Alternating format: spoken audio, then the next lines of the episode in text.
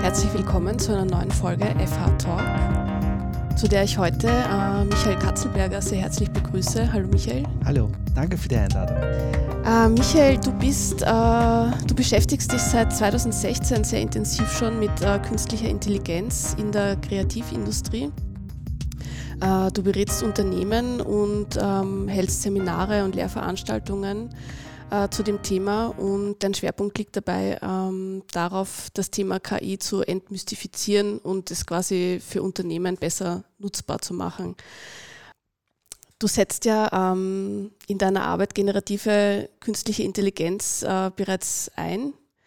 Ähm, die meisten kennen ja mittlerweile ChatGPT, aber wie funktioniert eigentlich generative künstliche Intelligenz? Ja, das äh, im Detail auszuführen, würde jetzt wahrscheinlich mehrere Tage brauchen. also ich habe so gemacht, dass ich ähm, mich monatsweise auf ein bestimmtes Thema fokussiere. Das heißt, äh, Monat Juni ist das ChatGPT-Monat und das Monat Mai ist das Bildgenerierungsmonat und so weiter. Also man kann unmöglich alles auf einmal fassen, was da jetzt gerade passiert. Das heißt, man muss sich konzentrieren auf ein bestimmtes Thema und dann mit dem Vorwissen, das man hat, äh, versuchen, möglichst schöne Projekte daraus zu generieren. Ähm, in meinem Fall ist ja so, ich muss ja auch Geld verdienen mit dem, was ich hier tue. Äh, und ich versuche das in kleinen, abgeschlossenen Kundenprojekten zu tun, die ich später dann sehr gut erkläre und die dann auch eine schöne Vorlage sind, auch für die ganzen Lehrtätigkeiten und Vorträge. Welche Anwendungen gibt es da in dem Bereich? Äh, es gibt unterschiedliche. Also es gibt einerseits die äh, im Bereich der Large Language Models, also Stichwort ChatGPT oder der Nachfolger GPT-4. Das ist das, über das die die meisten reden, glaube ich, im Moment und was auch in den Medien am, am härtesten eingeschlagen ist. In der Kreativszene ist auch das Thema KI und Bilder riesig, weil man davon ausgeht, dass äh, doch ein, ein Teil von dem, was man bisher so unter, unter Fotografie verstanden hat, sich stark verändert, weil diese Bildmodelle ja auch fotorealistische Bilder erzeugen können zum Beispiel und in dem Sinne auch ganze äh, Werbekampagnen verändern, von Grund auf. Und dann gibt es noch den Bereich äh, Audio, der auch wahnsinnig spannend ist. Also gerade jetzt wieder ein Lied auf dem Markt erschienen von Drake und The Weeknd auf TikTok und Spotify, das gar nicht von diesen Künstlern ist. Also da hat jemand einfach die Stimmen geklont und ein neues Lied daraus gemacht. Und äh, ja, Stichwort Video, äh, da geht es jetzt auch munter weiter, weil wenn man KI-Bilder erzeugen kann, die fotorealistisch sind, dann wird es wohl in Richtung Video auch gehen und das wird dann wahrscheinlich einer der spannendsten Bereiche überhaupt, dass eine Maschine nur auf Basis von Texteingaben plötzlich Videos erstellt. Wie funktioniert das dann? Also wenn du jetzt äh, bei einer KI etwas eingibst, damit du ein Bild generierst? Ja, es gibt verschiedene Systeme, wo man Texte eingeben kann, damit im Anschluss ein Bild entsteht. Also die bekanntesten sind DALI 2 von OpenAI, das ist der Hersteller von ChatGPT, und Midjourney. Und man muss sich das so vorstellen, man kopiert dort einen Text rein, ich möchte bitte gerne ein schönes äh, weißes Strandhaus am Meer äh, entwickeln lassen. Und dann beginnt die Maschine das zu entwickeln wie in einem Fotolabor, muss man sich das vorstellen. Also dauert ein paar Sekunden und dann kommt das perfekte Bild raus. Äh, das perfekte Bild aber nur dann, wenn diese Texteingaben auch richtig formuliert sind. Das heißt, wenn die Reihenfolge stimmt, wenn man Bescheid weiß, welches Objektiv man verwendet. Man kann zum Beispiel eingeben, dass es ein Weitwinkelfoto äh, sein soll oder ein Zoom, äh, gezoomtes Foto. Äh, man sollte idealerweise eingeben, welche Lichtverhältnisse herrschen. Das heißt, ich kann auch eingeben bei Tageslicht oder bei Nacht. Und äh, das Format ist ja auch wichtig. Also will ich das Bild quadratisch haben oder will ich es im 16 zu 9 Format und so weiter. Und das ist das sogenannte Prompten.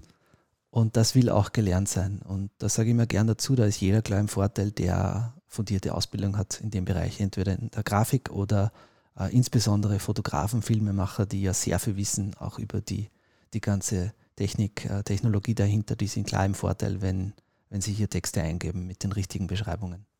Du bist ja eben in der Kreativbranche tätig. Ähm, welche Potenziale siehst du in diesem Bereich äh, für die künstliche Intelligenz? Ja, die sind gewaltig. Äh, da weiß man gar nicht, wo man anfangen soll, weil das reicht ja von der, von der Moderation hin über Fotografie äh, bis zu den großen Werbekampagnen, die man da draußen sieht. Also es ist so vielfältig und durchdringt einfach alle Bereiche. Also ich glaube, es bleibt kaum einer davon verschont. Egal, ob ich jetzt äh, Texter bin und in einer PR-Agentur arbeite oder ob ich in der Bildbearbeitung bin und Bilder mit KI freistelle oder in der Videobearbeitung mit Deepfake arbeite und ein Gesicht auf das andere draufsetze oder in der Musikindustrie. Also es ist so vielfältig, es ist unfassbar eigentlich, was da jetzt passiert. Das ist eine echte Revolution. Ähm, du sagst schon, es ist eine Revolution. Welche Herausforderungen kommen da auf uns zu? Ja, die größte Herausforderung ist die, dass die Leute, wenn die Dinge super realistisch werden, nicht mehr erkennen werden, dass es von KI gemacht ist. Und da ist natürlich jetzt die Regierung gefordert, der Gesetzgeber gefordert, hier da die notwendigen Maßnahmen einzuleiten. Aber die kommen ja kaum nach. Also wenn die jetzt ein Gesetz formulieren, dann kommt schon die nächste Technologie hinten nach, die das Ganze wieder aufhebt. Also es wird hier auf jeden Fall sowas wie eine Kennzeichnungspflicht geben müssen äh, für Bilder und Videos und äh, sehr wahrscheinlich auch für Audiospuren, die dann erzeugt werden. Und die größte Gefahr ist sicher, dass man äh, diese Technologie natürlich auch sehr missbräuchlich einsetzen kann für die dunkle Seite der Macht. Also wenn ich so überlege, wie lange es gedauert hat, bis jetzt ähm, Gesetze gefunden wurden für um äh, Verbrechen oder Verbrechen, die im Internet begangen werden, um die ordentlich verfolgen zu können, dann denke ich mir, sind wir verloren, oder? Ja, also ich sage immer, in Brüssel werden es viel Schnaps brauchen, weil einfach zu viel gleichzeitig passiert. Also man hat sich jetzt konzentriert, ursprünglich glaube ich auf ChatGPT und auf Deepfake einmal und auf Bilder und jetzt kommen die ganzen Audiospuren daher, äh, wo man Voice Cloning betreiben kann und, und es kursieren ja auch schon ähm, äh, Tonspuren von, von Menschen, äh, wo dann die Eltern erpresst werden, weil die Kinderstimmen geklont wurden, die auf Social Media gefunden wurden und so weiter. Also es ist furchtbar. Ja. Also es gibt doch sehr viele böse Menschen da draußen, die, die diese Technologie missbrauchen, was mich wahnsinnig ärgert, weil das dann äh, in der Presse immer völlig falsch rüberkommt. Die, das, die Erfindung ist einfach großartig äh, und leider negativ besetzt, größtenteils wenn man im europäischen Raum jetzt mal so zuhört, den größeren äh, Medienhäusern. Wie kann man dem entgegenwirken? Ja, indem man versucht, den Missbrauch zu verhindern. Aber dafür muss man jetzt mal anschieben, was die Gesetze angeht. Aber wäre es nicht zum Beispiel auch ein Weg, äh, dass das von einer KI zum Beispiel gar nicht, dass das gar nicht machbar ist, dass man das missbräuchlich verwendet? Ja, es ist so, dass die, die großen Konzerne das eh größtenteils schon verhindern, indem sie äh, zensieren. Also du kannst ja bei äh, GPT zum Beispiel jetzt auch nicht äh, irgendwelche äh, explicit Lyrics eingeben, ohne dass das Konsequenzen hätte. Also da wirst du längerfristig gesperrt, wenn du das machst. Du wirst verwarnt und dann gesperrt. Und bei den KI-Bildgeneratoren wie Midjourney und Co., die jetzt besonders populär sind, oder DALI, ist es ja auch so, dass man bestimmte Begriffe, bestimmtes, also man nennt es Prompts, sogenannten Texteingaben, äh, gar nicht eingeben kann. Die werden einfach gesperrt und man wird verwarnt. Welche wären das zum Beispiel? Äh, ich habe mal ausprobiert, also ich glaube, Blut geht gar nicht zum Beispiel. Flugzeugabsturz hätte ich mal ausprobiert, das hat auch nicht funktioniert aber die ändern das von Version zu Version äh, und lernen dazu. Also die, die großen Unternehmen, die machen das schon, aber das bringt insofern nichts. Also ich sage jetzt nicht, dass es nichts bringt, aber es ist so, sobald der Software Open Source ist und irgendwie lokal betrieben werden kann, im, auf einem Computer im, im eigenen äh, Wohnzimmer, kann man den Computer natürlich auch missbräuchlich nutzen. Welche Auswirkungen äh, wird jetzt die Nutzung von KI auf Branchen haben, wie also in die Kreativbranche, die Medienbranche? Ich glaube, dass es zum Umdenken äh, kommen muss und dass sich die Arbeitsabläufe verändern durch den Einsatz von KI, zum Beispiel in einer Werbeagentur. Weil ja im konkreten Fall, wenn wir wieder jetzt bei GPT bleiben, weil es so populär ist, dieses System ja auch eingesetzt werden wird, um Kreativideen zu generieren. Das heißt, dass sie das Brainstorming an sich, wie man es von früher kennt, wo alle zusammensitzen, äh, lustig sind, eine Flaschen Wein trinken äh, und eine tolle Kreatividee für einen Konzernkunden haben, äh, sich auf jeden Fall verändert, wenn man jetzt den Computer mit reinholt. und sagt, ey, GPT, hast du eine Idee für diese Kampagne? Also da, da ändert sich schon der Ablauf. Und natürlich auch in der Produktion, wo die Maschine äh, verstärkt dabei helfen wird, zum Beispiel Bilder freizustellen für große Kataloge oder äh, auch beim 3D-Rendering, wo der Einsatz von, von KI-Systemen das Ganze wahnsinnig beschleunigt. Also das ist eine Riesenhilfe für jeden Kreativen. Du sagst, es ist eine Hilfe, aber wird es auch Jobs ersetzen? Äh, ja, es heißt ja immer, am Anfang wird es die, die Jobs ersetzen, die, die repetitive Arbeiten ähm, äh, durchführen. Das wird auch so sein, aber die will ja eh keiner machen. Ich meine, Freistellen zum Beispiel von Bildern, das will doch keiner machen. Da ist man froh, wenn man Zeit für was anderes hat. Und im Hinblick auf den Fachkräftemangel, der schon da ist, äh, und da wird noch mehr drohen aus der Richtung, äh, brauchen wir ja die Hilfe der Maschinen, um weiterzukommen und äh, genauso produktiv zu sein wie vorher. Also wenn wir keine Menschen mehr haben, die arbeiten, dann müssen uns die Computer helfen, oder? Ich sehe da gar keine andere Möglichkeit, außer man macht es gar nicht. Ja, also mir wäre es ein großes Anliegen, das Thema einmal positiv zu besetzen. Immer wenn irgendwas rauskommt, dann, dann bricht die große Panik aus und alle haben Angst aber, aber keiner sieht die Potenziale oder nur ganz wenige. Also meistens die, die sich schon länger mit der Materie beschäftigen. Und deswegen wäre es mir ein großes Anliegen, dass man das auch in der breiteren Öffentlichkeit mal droppt, dass das nichts äh, Böses ist und dass die Leute, die diese Firmen steuern, ja jetzt auch nicht der Teufel sind. Wieso ist das eigentlich so, dass da sofort die Panik losbricht? Habt ihr, ihr müsst es besser lobbyieren, oder? Na, ich, ja, wir geben uns, also wir, wir geben unser Bestes. Äh, wir sind ja noch nicht so viele, die sich mit dem Thema so intensiv beschäftigen. Das ist ja eigentlich eine relativ überschaubare Gruppe von Menschen, die das schon so lange machen. Jetzt kommen mehr dazu, was, was gut ist. Und äh, ja, du hast schon recht, die Lobby, das Lobbying passt noch nicht vielleicht. Ähm, ja, also warum das so ist, führe ich darauf zurück, dass, dass Angst ja einer der stärksten menschlichen Emotionen ist und man wahrscheinlich Angst hat vor Maschinen, das kennt man halt aus dem Science Fiction, die die Weltherrschaft an sich reißen und die Menschen unterjochen. Und vielleicht schwingt diese Urangst mit. Und wenn man es jetzt plötzlich mit Maschinen zu tun hat, mit denen man chatten kann und die vernünftige, menschenähnliche Antworten geben, na, dann ist man schnell mal überrumpelt und sagt, oh mein Gott, hey, vielleicht übernehmen die jetzt meinen Job in der Kreativagentur beim Texten oder wo auch immer.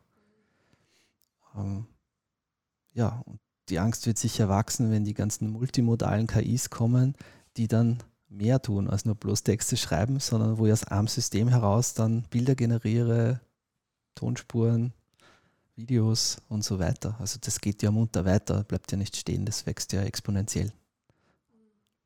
Wie bist du eigentlich dazu gekommen? Wie, Du bist ja Experte seit 2016, beschäftigst du dich damit? Wie bist du dazu gekommen? Ich habe um die Jahrtausendwende eine Firma gegründet, die sich mit digitaler Werbung beschäftigt hat. Also schon ganz zu Beginn mit der Grundidee damals, dass wenn Unternehmen ins Internet gehen, dort auch für sie geworben werden muss. Und ich war jung und brauchte das Geld, deswegen bin ich da eingestiegen und habe mich immer schon begeistert für alles, was Neues. Also für jede neue Technologie begeistert und versucht es äh, in, in, Kundenprojekten unterzubringen. Insofern waren die Berührungsängste, äh, was das Thema KI angeht, überhaupt nicht da bei mir, weil die Firma ja immer schon digital war, immer schon auf innovative Technologien gesetzt hat. Und, und wie die zum ersten Mal gesehen habe, habe ich gewusst, das ist was ganz was Besonderes. Und äh, löst alles ab, was davor war. Also mir war schon sehr früh bewusst, dass diese Technologie alles niederreißt. Also auch selbst in dem Stadion 2016 schon. Und äh, die Branche verändert. Deswegen habe ich drauf gesetzt. Äh, du bist quasi dran geblieben und hast äh, quasi dich immer weiterentwickelt damit. Genau, auch gegen alle Widerstände, die es selbst in meinem eigenen Unternehmen gab. Weil die Ergebnisse äh, zu Beginn, ich werde das äh, auch im Vortrag zeigen, heute äh, wirklich grottenschlecht waren. Also der Output der Maschine in 2016 war wirklich nicht gut. Aber es war trotzdem schon abzusehen, dass da was kommt, was besonders ist. Und äh, wie es dann so weit war, habe ich mir gedacht, puh, Gott sei Dank. Gott sei Dank dran geblieben. Kannst du da ein Beispiel nennen? Was war da so grottenschlecht? Also am schlimmsten war es mit den, von Musik brauche ich gar nicht reden, weil das wirklich eine Katastrophe war, also die ersten KI-Kompositionen. Ähm, die richtig schlecht waren die Bilder, die waren verschwommen, verpixelt. Ähm, also wenn ich dann eine Texteingabe gemacht habe und ein Porträtbild erstellen wollte, ist nicht wirklich was, da kamen Zombies raus und keine Gesichter. Und bei den Texten war das ein wildes Durcheinander von, von Wörtern und Sätzen, die keinen Sinn ergeben haben. Aber im Nachhinein weiß ich, dass es genau die Technologie war, auf der jetzt ChatGPT aufbaut zum Beispiel. Die, die waren einfach noch nicht, nicht so weit damals. Die, die haben erst weiter forschen müssen, um draufzukommen, dass die Sprachmodelle noch viel größer werden müssen, noch viel mehr Input brauchen. Und ähm, so ist es passiert. Die haben auch mal klein angefangen. Wie, ist, wie wird sich das in Zukunft entwickeln? Welche Potenziale siehst du und welche Herausforderungen siehst du jetzt langfristig gesehen? Ja, die größte Herausforderung langfristig wird sein, und äh, kannst mir jetzt für einen Spinner halten, ähm, dass wir uns auf die Singularität einstellen. Das heißt, dass wir es irgendwann mit Maschinen zu tun haben werden, die schlauer sind als wir. Ist ja teilweise jetzt schon so, wenn man sich ehrlich ist. Aber die, die die menschliche Intelligenz bei weitem übertreffen und dann möglicherweise auch selbstständig irgendwas unternehmen. Ich glaube, dass das die größte Herausforderung ist, das einzugrenzen. Was meinst du damit, selbstständig was unternehmen? Ich gehe davon aus, dass KIs früher oder später sowas wie ein Bewusstsein entwickeln. Das heißt, so, sowas wie ein eigenes Ich, ein bewusstes Ich. Und was dann passiert, kann ich da nicht sagen. Also ich weiß es nicht. Aber es wäre gut, es, es wäre gut, wenn man das im Griff hat, wenn es dann soweit ist. Das Thema ist ja vergangenen Sommer, glaube ich, schon oder im Herbst jetzt, Spätherbst durch die Medien gegeistert, wo einer der Entwickler gesagt hat, äh, diese KI hat eine, ein Bewusstsein entwickelt. Ja, ja, genau, das war das Lambda-System, also der, der Vorläufer von dem jetzigen BART-System von Google. Und äh, der Software-Engineer, der Blake Lemoine hat der, hat der geheißen, der, der hat tatsächlich behauptet, dass es schon so weit ist und dass Google möglicherweise eh das Ganze schon entwickelt hätte und hat das öffentlich gemacht und wurde aber dann entlassen äh, wegen Geheimnisverrat. also möglicherweise ist es eh schon da und wir wissen es nicht und werden dumm gehalten. Ja, das, da ruft, das ruft dann gleich die Verschwörungstheoretiker wieder auf den Plan. Genau, genau. Könnte auch Verschwörungstheorie sein. Aber der war ja prinzipiell ein anerkannter äh, Mann. Also wenn es jetzt irgendein Spinner gewesen wäre, aber man, der, der hat Jahre bei Google gearbeitet, war anerkannt, hat es veröffentlicht, wurde auch von seriösen Medien gedruckt und veröffentlicht. Also da wird schon ein Fünkchen Wahrheit dran sein wenn es vielleicht nicht die ganze Wahrheit ist, aber möglicherweise sind die schon viel weiter, als wir wissen. Bei Google jetzt. Wie könnte man das belegen, dass jetzt eine KI eine Be ein Bewusstsein entwickelt hat? Also ich bin kein Psychologe, aber ich nehme an, es gibt eine Reihe von, von Tests äh, in, der, in der Psychologie oder Psychiatrie, wo auch immer, Hirnforschung, mit dem man feststellen könnte, ob so eine Maschine vielleicht schon so weit ist und, äh, und ihr Fangfragen stellen und solche Dinge. Aber was sie jetzt auf jeden Fall schon sehr gut können, und das weiß jeder, der sich mit GPT beschäftigt hat, dass sie sehr, sehr, sehr menschenähnliche und sehr realistische Antworten geben, die teilweise wirklich Sinn ergeben. Also ich könnte mir vorstellen, dann einen Dialog mit der Maschine zu führen. Es hat jetzt äh, kürzlich erst wieder ein Fotograf ein Foto mit einer KI erstellt und bei einem Wettbewerb eingereicht und er hat diesen Wettbewerb gewonnen. Wie sollen wir damit umgehen in Zukunft? Meinst du, dass es mit einer Kennzeichnungspflicht dann getan ist? Ja, ich finde, die Kennzeichnungspflicht ist ein vernünftiger Vorschlag, dass einmal die, die Bevölkerung auch mal checkt, dass das gefakte Bilder sind. Ich meine, wenn man, wenn man jetzt in der Geschichte zurückblickt, dann sieht man schon, dass das eh immer schon passiert ist, dass Menschen manipuliert wurden. Aber jetzt kann man das halt im richtig großen Stil machen und aus dem eigenen Wohnzimmer heraus. Es war ja auch, glaube ich, ein Experiment, in dem Sinne ein künstlerisches Experiment, genauso wie das, was du vorher angesprochen hast, bei diesem Sony-Wettbewerb, wo der, der Gewinner dann den Preis ja auch abgelehnt hat und gesagt hat, er möchte ja eigentlich nur die Diskussion darüber anregen, ob das Kunst ist und wie man den Kunstbegriff jetzt definiert. Aber Kunst ist ja generell schwierig äh, einzugrenzen. Also der Begriff ist sowas von unscharf, aber wahrscheinlich deswegen, damit möglichst viel Platz hat drunter. Und äh, ja, es ist ja so, dass viele Kriege auch damit begonnen haben, dass, dass Menschen mit Fake News gearbeitet haben und die dann den Medien zugespielt. Und im Grunde könnte man ja fast sagen, dass die Medien auch teilweise mit Schuld dran waren, dass Kriege ausgebrochen sind. Ich sage jetzt einfach mal so dahin. Was ich noch überlegt habe, ist, es gibt ja auch das Darknet, ja.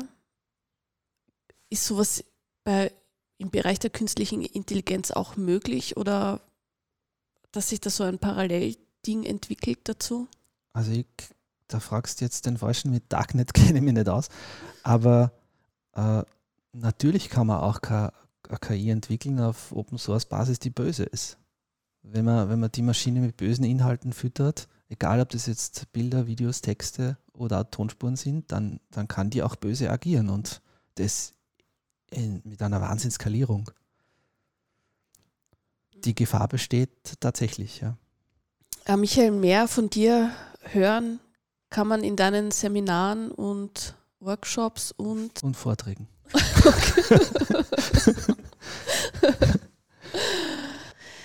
Vielen Dank für deinen Besuch hier auf dem Campus Spital in äh, Kärnten und vielen Dank für die interessanten Einblicke in das Thema. Danke für die Einladung. Und unseren Zuhörerinnen und Zuhörern vielen Dank für das Interesse und bis zum nächsten Mal. Sie hörten FH Talk, eine Podcast-Produktion der Fachhochschule Kärnten. Dieses Podcast-Format wurde konzipiert von Josef Anibas, Petra Bergauer und Markus Kraxner. Aufnahmetechnik, Mix, Mastering, Postproduktion und Shownotes Alen Galusic. Redaktion und Moderation Andrea Baum. Publishing Hannes Klimberg und Mario Wehr unter Nutzung von WordPress und Butlove. Designation stammt aus dem Freesound Project www.freesound.org und wurde von SamenU gestaltet. Wir freuen uns über Feedback zu dieser Episode, entweder über die Kommentarfunktion auf der FH Talk Podcast Webseite, über unsere Präsenzen im Social Media oder per E-Mail an podcast.fhkärnten.at. FH Talk ist unter einer Creative Commons Namensnennung nicht kommerziell 4.0 International Lizenz lizenziert. Informationen zur Creative Commons Lizenz finden Sie im Internet unter www.creativecommons.org.